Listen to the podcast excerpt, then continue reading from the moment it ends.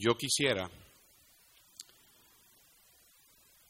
que toda la iglesia comprendiera y supiera lo mucho que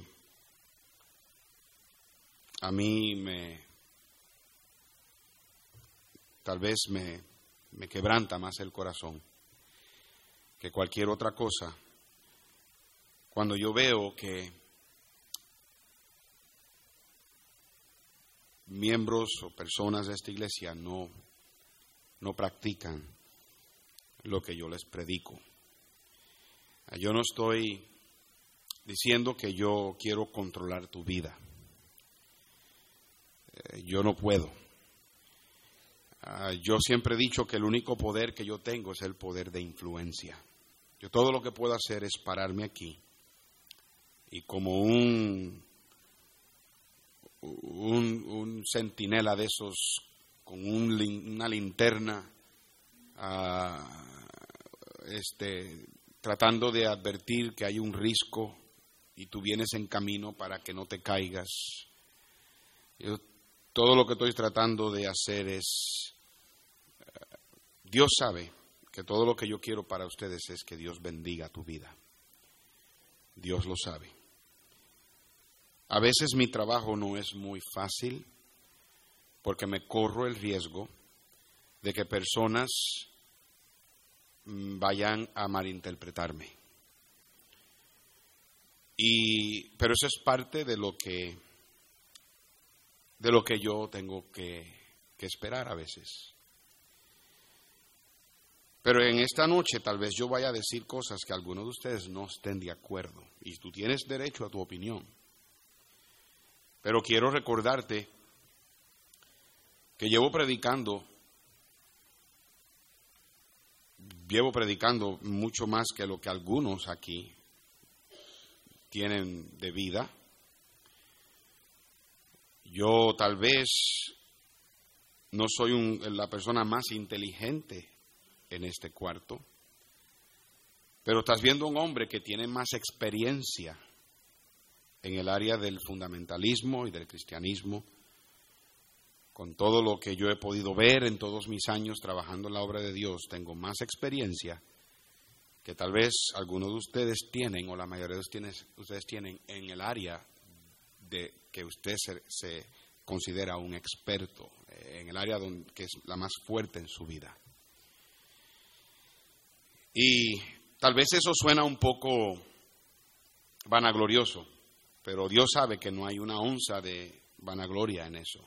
Simplemente te estoy diciendo que estás viendo un hombre que no será muy inteligente, pero sí un hombre que tiene mucha experiencia.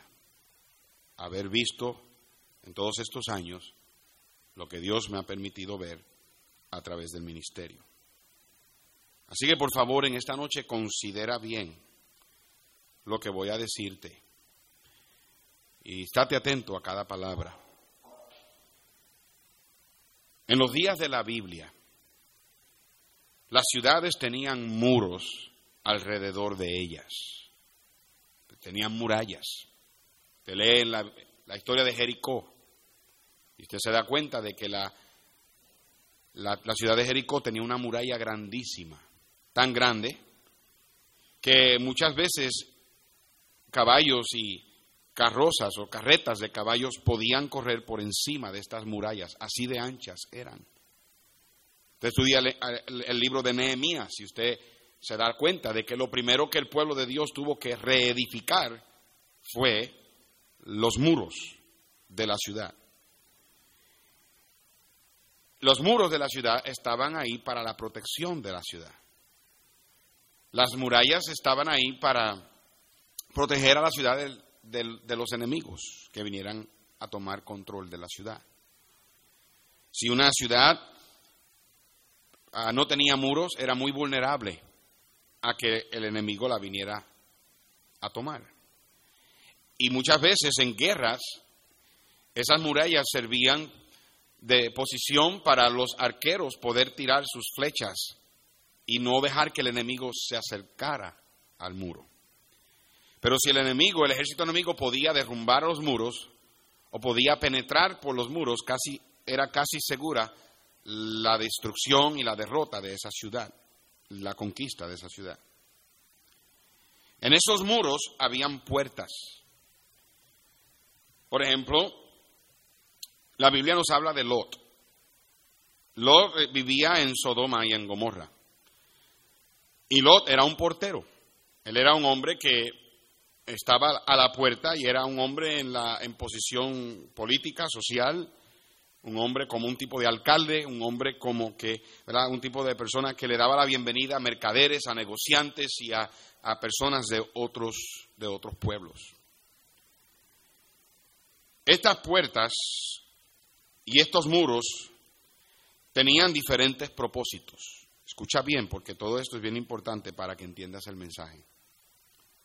Eran propósitos diferentes. Los muros, como te dije, estaba para proteger a la ciudad de que lo malo entrara.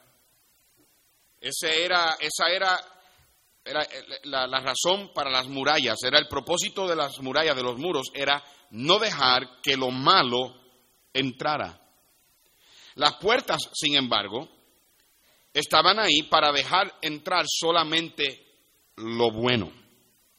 Ah, por favor, recuerda eso porque es bien importante. Las murallas alrededor de la ciudad estaban para no dejar entrar lo malo. Las puertas de la ciudad estaban para solamente dejar entrar lo bueno. Pero los muros no eran una protección perfecta de lo malo, porque de vez en cuando algo malo o alguien malo entraba por las puertas. Las puertas eran para solamente dejar entrar lo bueno, pero sin querer de vez en cuando alguien malo entraba por las puertas. Now, oiga bien, ¿cómo podemos aplicar esto a nuestra iglesia? Nosotros aquí en esta iglesia también tenemos una muralla. La iglesia es, nos sirve a nosotros de protección en contra del pecado, en contra de lo malo. Esta iglesia debe ser una muralla alrededor de nuestras vidas. Cada vez que nosotros venimos aquí y escuchamos la palabra de Dios ser predicada y ser enseñada, los principios que enseñamos, los estudios bíblicos, las predicaciones, a la escuela dominical, toda la enseñanza, la, iglesia infantil, toda la enseñanza sirve como una muralla para no dejar que lo malo entre a nuestras vidas. Esta iglesia es un muro. Y mientras yo sea pastor, créeme que yo voy a siempre asegurarme de que esta iglesia sea un muro, sea una muralla que proteja a nuestros jóvenes, que proteja a nuestros niños, que proteja a, nuestras familias, nuestras vidas, nos proteja del pecado, nos proteja de lo malo que hay allá en el mundo. Yo voy a predicar fuerte en contra del pecado, voy a predicar duro en contra del rock and roll, voy a predicar duro en contra del sexo ilícito, voy a predicar duro en contra del licor, voy a predicar duro en contra de la cerveza, voy a predicar duro en contra del mundanalismo, voy a predicar duro en contra de, de las películas de Hollywood, voy a predicar duro en contra de todas aquellas cosas que son malas, que pueden destruir tu vida y pueden destruir la mía. La iglesia, mis queridos hermanos, es el reino de Dios sobre este mundo. Cristo dijo, mas buscad primeramente el reino de Dios y su justicia, y lo demás viene por añadidura. Esta iglesia aquí, para nosotros, es un mundo dentro de este mundo que está aquí, y nuestra vida debe ser centralizada en, en eh, alrededor de este mundo. Nuestra vida debe estar centralizada alrededor de las cosas del Señor. Créame o no, y como les dije al principio, tal vez usted no esté de acuerdo en todo lo que yo vaya a decir, pero lamento decirte esto, si tú no estás de acuerdo, tú estás mal, yo estoy bien, porque yo sé lo que estoy hablando. Pero la, créeme o no, la iglesia es lo más importante que nosotros tenemos en este mundo. La iglesia. La iglesia es lo más importante que nosotros tenemos en este mundo. No es la escuela cristiana. Aún mis hijos y los hijos de algunos de ustedes que van a Grace Baptist o Grace Christian Academy aquí, esa escuela no es lo más importante. El programa de ellos que ellos tienen de, baloncesto y de voleibol es bueno, mantiene a los jóvenes jugando en deportes, en un ambiente sano, en un ambiente de iglesias o de escuelas cristianas. Eh, yo voy a ver a mis hijos de vez en cuando a verlos jugar. Hay un buen ambiente, no estamos metidos en el mundo, no hay donde hay muchachería mal vestida, no hay donde hay este, este, eh, eh, bebidas alcohólicas y drogas, un ambiente cristiano. Pero aún así, eso no es lo más importante en, la vida de, de, de nuestros hijos. Lo más importante, lo más importante en este mundo para nosotros es la iglesia. Y nuestra iglesia tiene paredes altas, murallas altas, para mantener afuera el licor, mantener afuera las malas palabras, mantener afuera el sexo ilícito, mantener afuera la mala vestimenta, mantener afuera la música mundana, mantener afuera la falta de respeto, mantener afuera la falsa doctrina, mantener afuera la mala influencia, mantener afuera el mundanalismo, mantener afuera la mala juntilla, mantener afuera la rebeldía, mantener afuera el vicio, mantener afuera todo aquello que pueda ser destructivo a tu vida, a mi vida, a la vida de nuestra familia, a la vida de nuestros hijos. Nosotros tenemos una responsabilidad de parte de Dios de nosotros cuidar a nuestros hijos y criarlos en la amonestación y disciplina del Señor. Cada padre, cada madre aquí bajo el sonido de mi voz, algún día le vas a dar cuenta a Dios por la manera en que tú has criado tus hijos, lo que tú le has enseñado, lo que tú le has permitido. Elí, el gran sumo sacerdote Elí perdió su posición y murió junto con sus dos hijos paganos e impíos. Ellos no conocían a Dios, dice la Biblia, y eran los hijos del sumo sacerdote. Pero más que cualquier cosa, Dios le dijo a Samuel, Elí ha honrado a sus hijos más que a mí. Y me, me temo que en esta generación en que vivimos tenemos padres que honran a sus hijos más que a Dios, que permiten que sus hijos hagan cosas que no están bien delante de Dios. Y yo te digo la verdad, la iglesia aquí está preparada, está establecida, está puesta aquí como una gran muralla para, para mantener lo malo fuera de la vida de, de nuestros hijos, de nuestras familias. Sin embargo, como te dije, hay un problema. Dice, pastor, entonces, ¿por qué es que a veces tenemos problemas en la iglesia? De vez en cuando se mete un, un, ¿cómo se dice? Este, un camaleón, o se mete una muchacha, o alguien que ha estado en la iglesia se va al mundo y termina destruyendo su vida. ¿Por qué si tenemos una iglesia que predica tan fuerte en contra del pecado y, trata de advertir a, a, los jóvenes y a los niños y a los padres, porque entonces a veces tenemos gente que se van al mundo y destruyen sus vidas. Hace calor. Hermano, este, prende estos abanicos aquí, por favor. Gracias, para que circule un poco el aire. Gracias. Ahora sígame bien. Como te dije,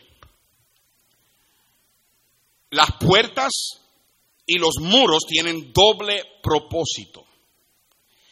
Los muros estaban para proteger a la gente de adentro de que lo malo entrara. Pero las puertas estaban supuestos a ser para solamente dejar entrar lo bueno. Pero de vez en cuando algo malo entraba. Algo o alguien malo entraba en la ciudad y ese es el problema. Que aunque a veces nosotros tenemos estas altas murallas, no podemos controlar todas las puertas. En cada puerta hay un portero. Cada puerta de la muralla en los tiempos de la Biblia había un portero. Usualmente era una puerta principal.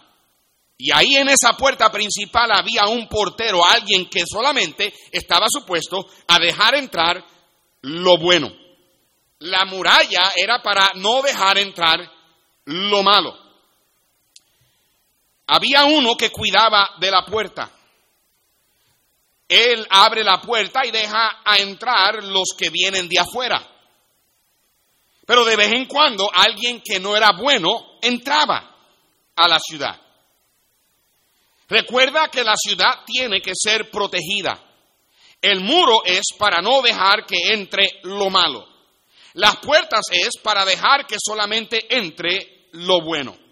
Pero los porteros no hacían su trabajo de vez en cuando como deberían hacerlo, porque de alguna manera u otra alguien malo o algo malo se metía en la ciudad y hacía que hubiera destrucción dentro de la ciudad. Óigame bien, los porteros aquí representan a los padres. Como iglesia tenemos una gran muralla. Y yo te prometo a ti que mientras ustedes me quieran a mí como pastor, yo voy a predicar fuerte, voy a nombrar el pecado y tú no vas a tener que tratar de descifrar si algo está bien o algo está mal. Yo lo hago tan claro que aun cuando tú haces lo que está mal, tú bien lo sabes, dentro de tu corazón sabes que no debes estar haciendo eso. Ese es el trabajo de estas murallas. Pero tú eres el portero. Tú eres el que cuida de las puertas. Y de vez en cuando padres no hacen su trabajo. Y por esa razón es que dentro de una iglesia, aún en una iglesia que se predica fuerte, que se tiene reglas, aún en una iglesia que usted bien sabe en dónde estamos parados, de vez en cuando tenemos uno, dos, tres o cuatro que se nos van al mundo, se van a hacer cosas que no deben y es porque padres no están haciendo su trabajo, porque no eh, tú estás abriendo la puerta para solamente dejar que entre lo bueno, pero de vez en cuando se te mete algo que no debe, no debe meterse. Hay ciertas puertas que hay que cuidar, que, solo lo bueno debe de entrar. las, las murallas es la iglesia. Los porteros son los padres. Se dice, pastor, entonces, ¿qué son las puertas? Bueno, primeramente tenemos los ojos. Padres aquí, yo quisiera que tú entendieras y tú comprendieras lo que yo te trato de decir cuando te digo que cuides lo que tus hijos ven en la televisión. Tú dejas que tus hijos se pongan a ver programas de televisión en tu casa que tienen malas palabras, que tienen escenas pornográficas, que le levanta las pasiones a los muchachos y a las muchachas, que, procrea la rebeldía en ellos, promueve la, falta de respeto, la falta de sumisión a la autoridad, tú dejas que ellos vean esos programas y tú no te das cuenta de que tú como portero no estás, no estás supuesto a dejar entrar lo malo, debes solamente dejar entrar lo bueno. Lo bueno se, se encuentra en la iglesia, se encuentra en la palabra de Dios, se encuentra en las cosas del Señor. Sin embargo, algunos de ustedes padres no ven nada de malo con que sus hijos vean novelas. No ve nada de malo con que sus hijos vean películas, que vayan a Blockbuster y se pongan a rentar películas, que se vayan a las tiendas a comprarse eh, pues, películas clasificadas RPG y X y lo que sea, y te pones a ver películas que tienen malas palabras y tienen escenas pornográficas, te pones a dejar que tus hijos compren este juegos eh, electrónicos que tienen violencia, tienen mujeres con el pecho por fuera, los muslos por fuera, y entonces procrean una mentalidad. Eso es lo que eso, tú, tú, tú, tú lees periódico y mira lo que este muchacho en Omaha, Nebraska hizo, que se metió al mall y le quitó la vida a ocho personas y luego se la quitó a él. Tú encontrarás que en el trasfondo de ese muchacho vas a encontrar que ese muchacho pasaba mucho tiempo jugando juegos de video. Y yo estoy convencido de que muchos de esos juegos de video tienen posesión demoníaca. Tienen, tienen control demoníaco. Pero tú dejas que tus hijos jueguen esas cosas. Ah, óyeme bien, las murallas no están supuestos a, no dejar que, que, ¿verdad? que eh, cuidar de las puertas. Las murallas solamente cuidan que lo malo no entre en la iglesia. Pero ustedes padres son los porteros, ustedes se suponen que solamente dejen entrar los buenos a través de los ojos de sus hijos. Algunos de ustedes ya me apagaron, ¿verdad? Yo solamente te digo, vamos a esperar unos cuantos años. Como te dije, tú estás viendo un hombre con experiencia. Vamos a esperar unos cuantos años a ver qué sucede. Ahora tienen frío. hermano Julio, entonces vamos a apagarlo. vamos a hacer esto. La unidad, no, no, póngalo en fan. La, do, la tres el de la izquierda. Ahí. Y ahora apague estos abanicos aquí. Perfecto. Ok, síganme bien. Hay otra puerta, el oído. Yo puedo controlar lo que tus hijos y lo que ustedes ven y lo que ustedes oyen aquí en la iglesia. y yo lo voy a controlar. Dice, ay, pastor, usted se cree que manda. No, yo no me creo que mando, yo mando. Yo no me creo, yo mando. Por eso me llaman pastor. ¿Ok? Si tú, si tú estás diciendo, no, el pastor se cree que manda. No, te lo voy a aclarar. Yo no me creo, yo mando. Yo mando a los diáconos, yo mando a los ujieres, yo mando a todo el mundo, excepto a Roberta.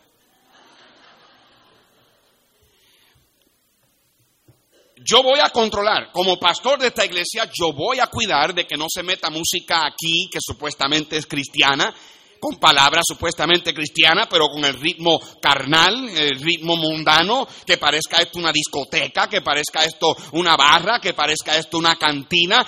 mucha gente allá afuera quieren tener muchachas como estas muchachas que cantaron muchachas que son dadas a respetar, muchachas que son castas y puras y vírgenes y que se cuidan y no dejan que cualquier salamandra allá afuera, cualquier lagartijo allá afuera las venga a manunciar y las venga a, sobar y las, venga a, a, defraudar. Son muchachas que se dan a respetar, pero mucha gente allá afuera quieren tener eso, pero no quieren pagar el precio que nosotros pagamos para tener eso como iglesia, yo voy a poner una muralla tan alta que la gente de afuera, la gente de afuera va a saber, con leer el nombre ya saben lo que somos. Por eso es que mucha gente a veces no quiere regresar a esta iglesia. Y yo no estoy tratando, dice, pero pastor, usted no está tratando de tener una iglesia grande. La verdad del caso es que, como dice el hermano Kevin Wynn, mientras más grande la iglesia, más problemas.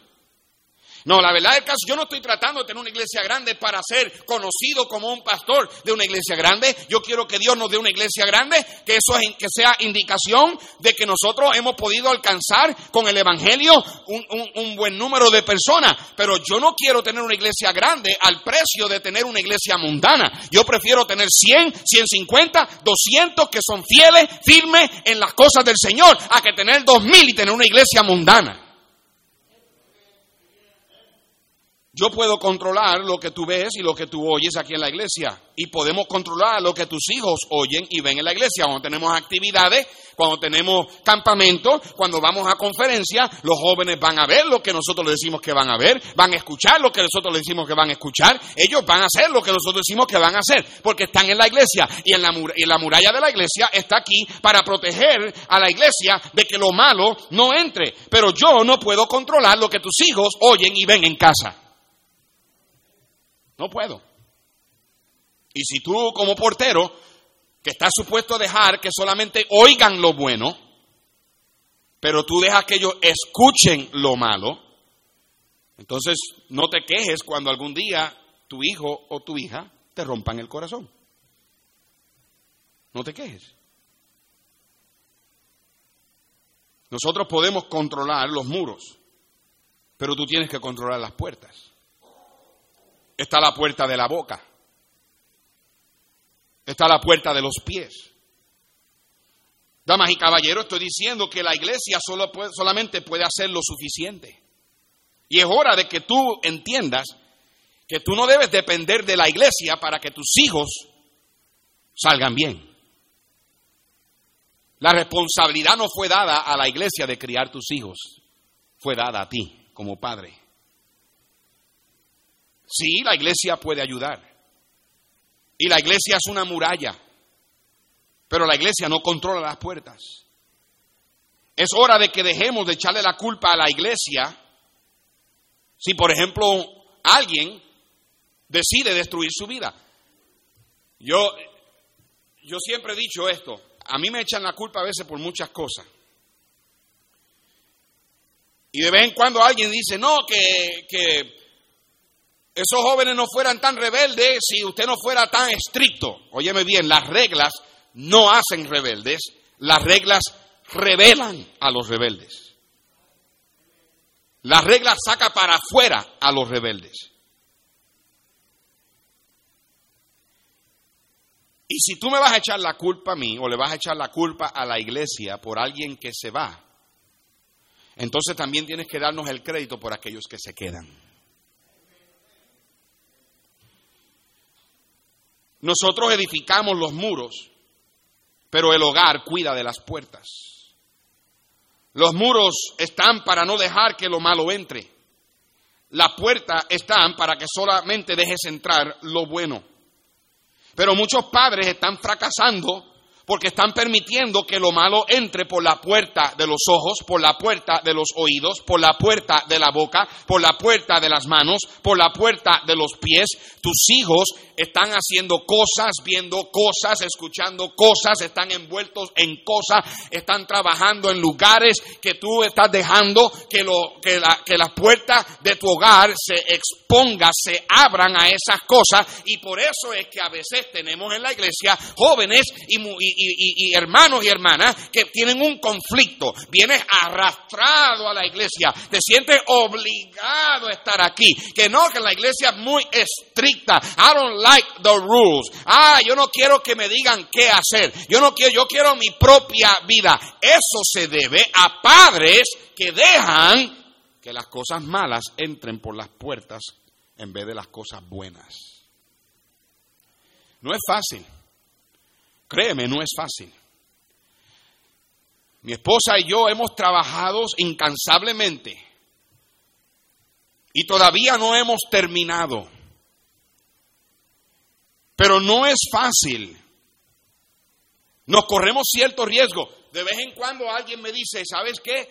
Sus hijos son bien inocentes, pastor, y mejor es que usted tenga cuidado, prepárelos bien, porque cuando vayan al mundo no van a saber cómo funcionar. Óyeme bien, yo creo firmemente que si yo los protejo y los cuido, Dios los va a ayudar a ellos a funcionar.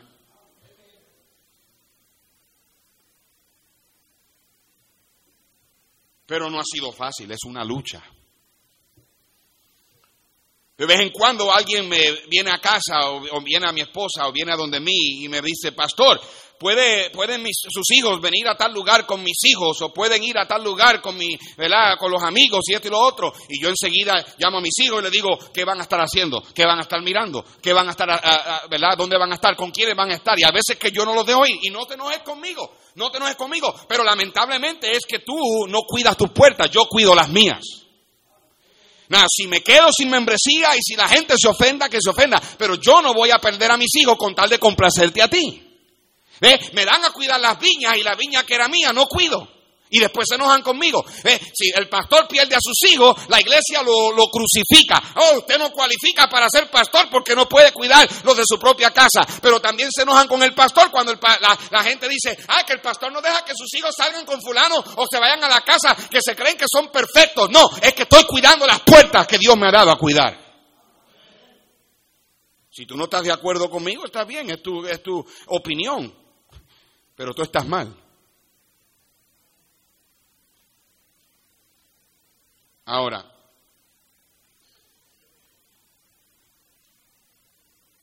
aquí es donde entro yo.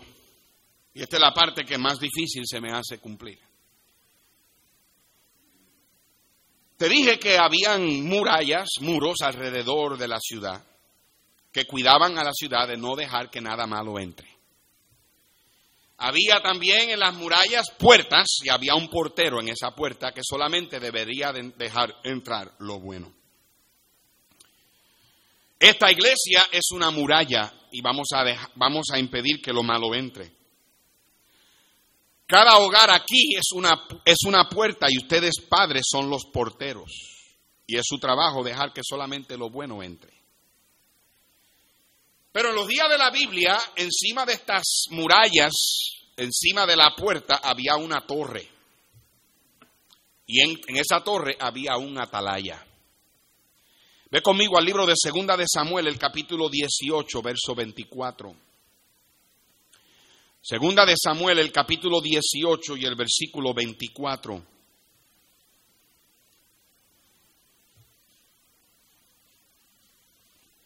Segunda de Samuel 18, 24 dice, y David estaba sentado entre las dos puertas y el atalaya había ido alterrado sobre la puerta en el muro y alzando sus ojos miró y vio a uno que corría solo.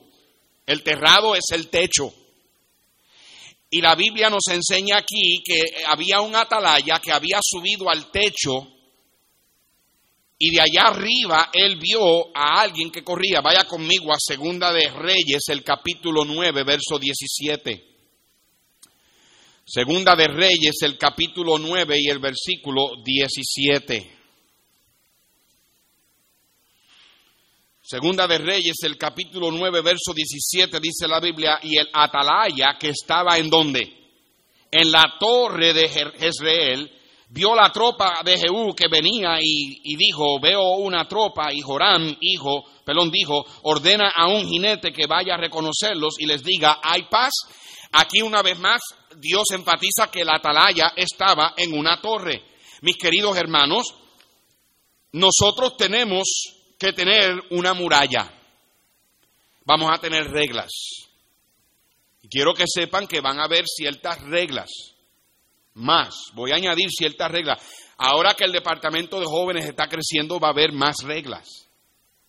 Van a ser reglas diseñadas para no dejar que lo malo entre. Cuando yo veo que se está metiendo algo que no es lo que yo quiero en esta iglesia, yo le voy a poner un paro a eso. Yo no voy a dejar que algo malo entre. Vamos a tener murallas altas que impidan que lo malo entre. Voy a tener predicaciones fuertes. Vamos a predicar en contra del pecado. Como pastor yo voy a controlar las murallas, pero tú eres el único que puedes controlar las puertas. Nosotros no podemos controlar lo que pasa en tu casa.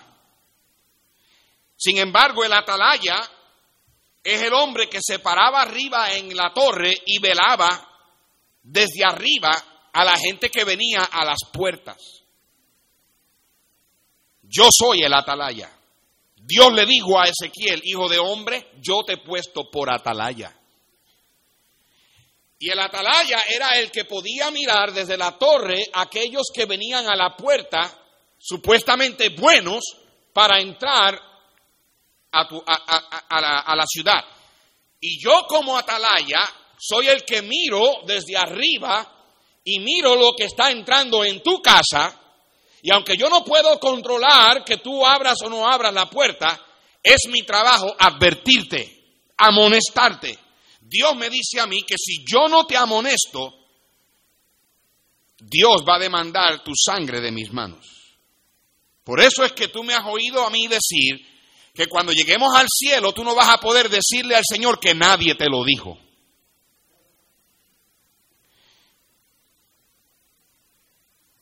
El atalaya no podía controlar las puertas, pero él podía advertir a los porteros. Ese es mi trabajo. No es el más placentero, pero es mi trabajo.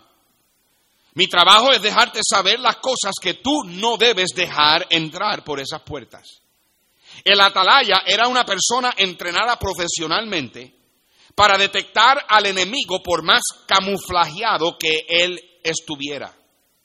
Y hermanos y hermanas, tú estás viendo a un hombre, a un pastor, a un hombre de Dios que ha visto bastante, que ha recogido suficientes lágrimas y yo he visto lo que pasa cuando gente abre las puertas y dejan entrar lo que ellos dicen, pero yo no veo nada de malo con, se lo digo, yo sé lo que estoy hablando. Si yo pudiera hacer algo esta noche, yo quisiera que cada uno de ustedes aquí esta noche confiaran confiaras en tu pastor, confiaras en tu atalaya. Dios te ha dado un atalaya. No es fácil para mí pararme aquí y decirte esto porque yo no quiero que vayas a interpretar que te estoy tratando de controlar tu vida.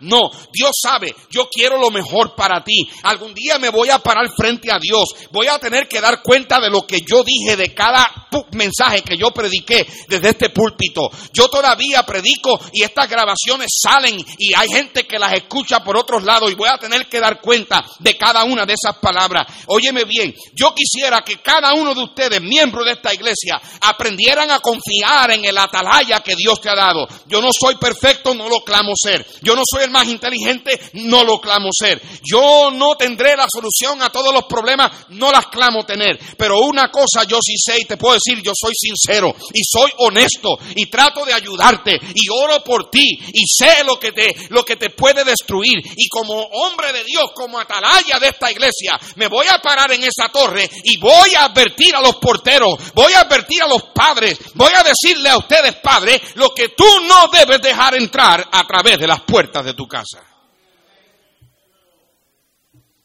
Yo me corro el riesgo de que se enojen, de que se ofendan. Pero le doy gracias a Dios por el amor y el cariño que Dios nos ha dado aquí. Yo creo que un pastor que no predica fuerte en contra del pecado a su iglesia no ama a su iglesia. Pero yo creo que el, el predicador sabio puede tener un balance y amar a su congregación y que la iglesia lo sepa. Y aunque haya fuego, en el ojo del pastor cuando esté predicando fuerte en contra del pecado. Detrás de esa llama de fuego hay lágrimas y hay un sincero deseo de que tú puedes notar y saber, el pastor me predica duro y el pastor predica fuerte, pero el pastor a mí me ama.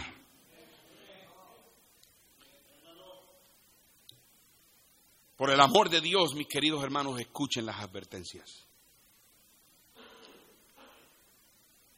Dios le dijo a Ezequiel que si él los advertía y ellos no se arrepentían, que él quedaría libre. La gente iba a ser castigada por su pecado, pero él quedaría libre de la responsabilidad.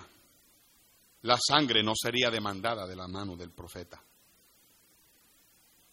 Yo quiero yo quiero que ustedes sepan, hermanos, en estos tres años y medio que yo estoy aquí, ya voy para cuatro, mis manos están limpias. Hasta ahora mis manos están limpias. Y yo planeo mantenerlas limpias. Yo me arriesgo, me arriesgo a que te ofendas. Me arriesgo a que te enojes y te vayas. Me arriesgo a que me acuses de que soy, me estoy tratando de meter, de que estoy tratando de dictar. Eso no significa que yo voy a ir a tu casa, voy a expensionar todo lo que tú haces. Yo no puedo hacer eso, yo no quiero hacer eso, yo no quiero ese trabajo. Yo no estoy tratando de, de controlar la vida tuya, yo solamente quiero que tú me des a mí el privilegio, el honor de pastorearte y de advertirte y decirte, sabes que eso no te conviene. Y que tú digas, sabes qué, pastor, tal vez yo no estoy de acuerdo con usted porque no tengo la experiencia que usted tiene, pero yo confío en usted y yo le voy a hacer caso.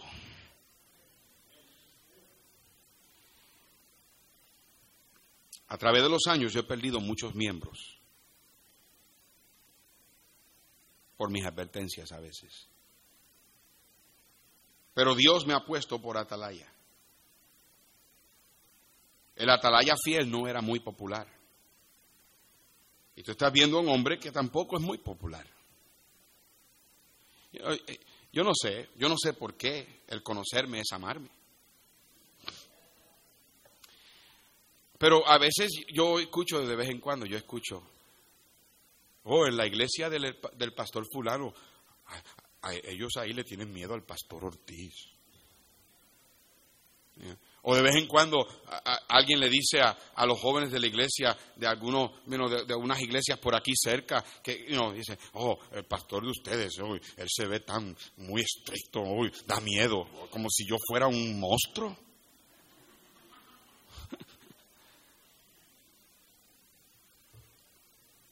No, no es que yo quiera ser un monstruo, pero me corro a veces ese riesgo. Yo no estoy diciendo que no me dejes decirte que dejes entrar por tus puertas, pero por lo menos me dejes dar la oportunidad de decirte lo que no debe entrar por tus puertas. Yo no te estoy diciendo que tú me, tienes que dejar decirte cómo vestir, pero por lo menos me debes dejar decirte lo que no es la buena vestimenta para un cristiano. Yo no te estoy diciendo que yo te voy a decir a ti cómo debes hablar, pero por lo menos me debes dar la oportunidad de, dejar, de dejarme decirte lo que no debes de decir. Alguien tiene que predicarte la verdad. yo no sé qué clase de iglesia algunos de ustedes quieren. You know, eh, el profeta Ezequiel era esa clase de profeta que Dios le dijo a él, esta gente te va a escuchar y tú van te van a decir, ay, qué voz de cantante tienes, que si tú predicas tremendo, pero no van a obedecer. Ah, yo no sé qué clase de iglesia la gente quiere hoy. A veces quieren un pastor que tiene, ah, como un títere, tiene hilos aquí, ¿verdad? Eh, este, para ser controlado. Te digo la verdad, no trates, ni lo, ni lo pienses, ni te lo imagines. Prefiero que te vayas allá afuera y te consigas un toro y allá trates ahí con pelear con los cuernos de un toro, pero no te metas con el pastor. Ah, yo no estoy, vuelvo y digo, yo no estoy tratando de decir eso por vanagloria, yo lo que quiero es dejarte saber es que yo tengo un trabajo, tengo un llamado de parte de Dios y yo voy a cumplir ese llamado.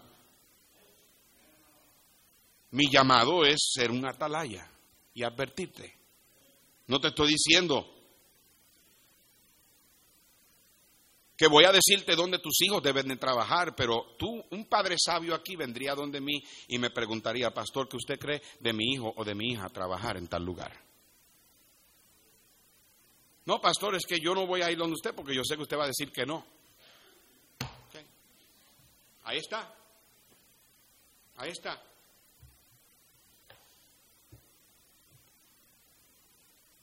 te voy a ser sincero, se ha hecho más y más difícil para los jóvenes hoy en día, un joven cristiano, buscar un buen trabajo. Es bien difícil.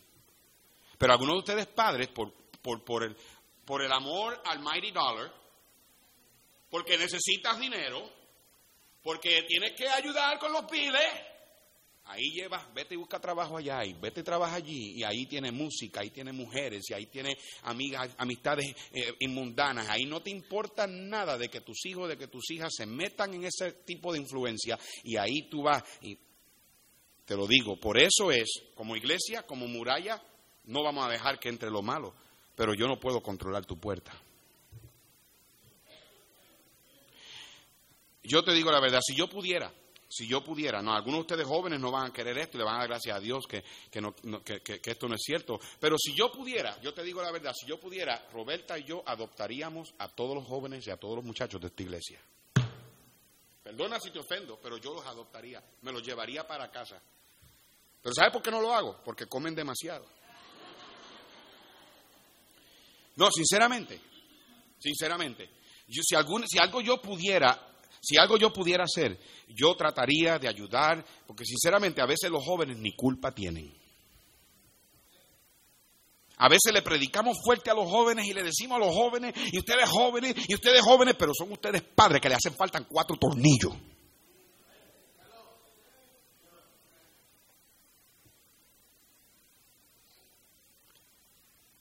Yo lo que quiero es que tú sepas que como atalaya te voy a advertir. Por favor, confía en el atalaya.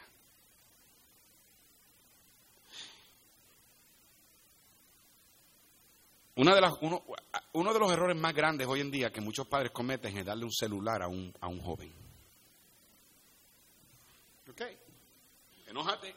Es más, hey, vamos a tirar el cargamento completo, ¿ok? Un muchacho un muchacho de 12, 13, 14, 15, 16, 17 años que, que, que no, tiene que tener un celular, a menos que ya el muchacho, a los 17 años, la muchacha tenga un trabajo y tenga una licencia para manejar. Y, y aún así tiene que estar controlado. Aún así. Ay, que si yo le controlo el teléfono a mi hija, se va de casa. Pues que se largue. Y no, es interesante. Elisa nunca pensó de esa manera.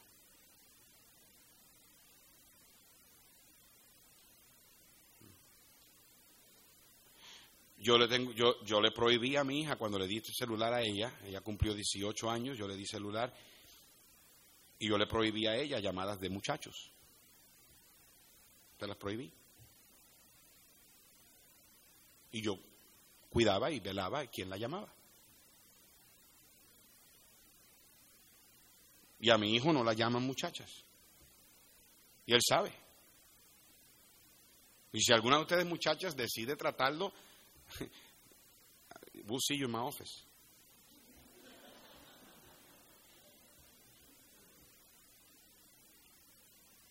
You know, some of you guys, you text message. You text messaging each other in the middle of the night, emailing each other, talking about nonsense. Nonsense.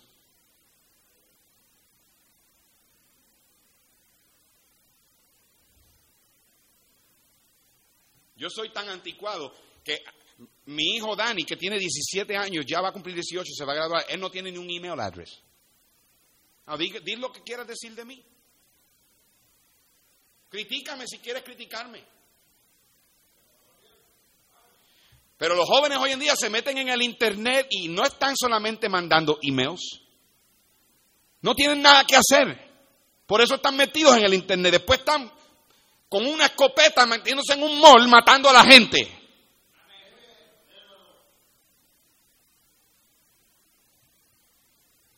No, es que todo hoy en día es internet, es email. Lo, a mí no me importa si me acusan a mí que yo vivo en la era de los picapiedra. Hello, Wilma.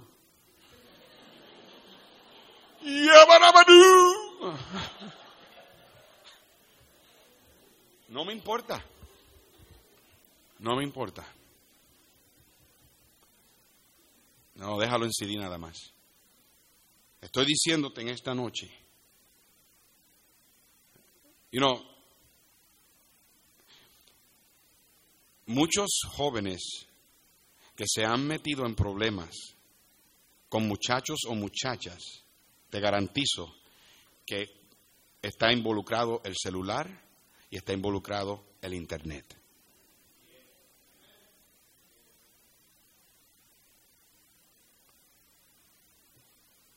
Fotos que se toman y se mandan. Eso de MySpace, de High Five. Look, you kids better understand this. If I catch any of you kids, I don't care who you are, it could be my son my boys, it could be any of you. If you're in the in, if you are into that hi-fi stuff and you're in that junk, talking junk, doing junk, and if you sing in one of these groups, that'd be the last time you sing. It'll be the last time.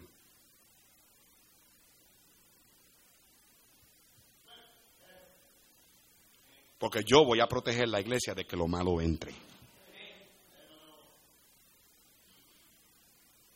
Pero ustedes padres van a la casa esta noche y van a tener tacos al pastor. Ah, es que el pastor es demasiado, ya el pastor se va, yo, nosotros confiamos en mis, en mis hijos, yo confío en mis hijos, yo confío en mis hijas, yo confío.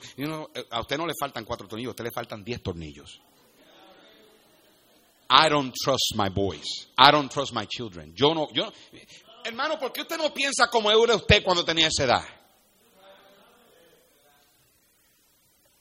De momento, como que ahora usted confía en sus hijos, es que mis hijos y yo tenemos una buena relación. Nosotros tenemos comunión abierta y mis hijos o mis hijas y yo siempre hablamos de todo. Well, big deal.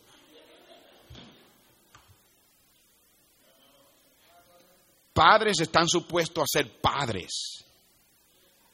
La edad de, los hijos y los padres, tener una relación más de amigable, de amistad y eso, no hay nada de malo con que padres y, e hijos tengan una buena relación, pero eh, eh, hoy en día la filosofía del mundo, parents are supposed to be buddies with their children, no, they're supposed to be parents, supuestos a ser papá, mamá.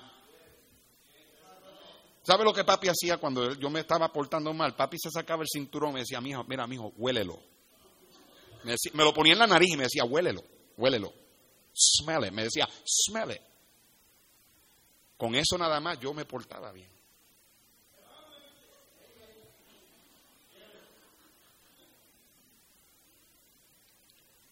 Yo lo que quiero es que tú sepas, mis queridos hermanos, que Dios me ha puesto a mí por atalaya. Y lo más que a mí me duele es ver miembros de esta iglesia que no ponen en práctica las predicaciones de este púlpito. Yo no estoy diciendo que todos los que ponen en práctica lo que yo digo le ha salido todo bien, porque de vez en cuando, vuelvo y te digo, a algunos, porque algo dejaron entrar que no debían entrar, destruir sus vidas. Pero yo te digo esto, te garantizo a ti que tú tienes mejores probabilidades de que tus hijos hagan la voluntad de Dios si tú haces caso a lo que yo predico. Mejores probabilidades. Confía en el atalaya. Padre Señor, ya tengo que terminar.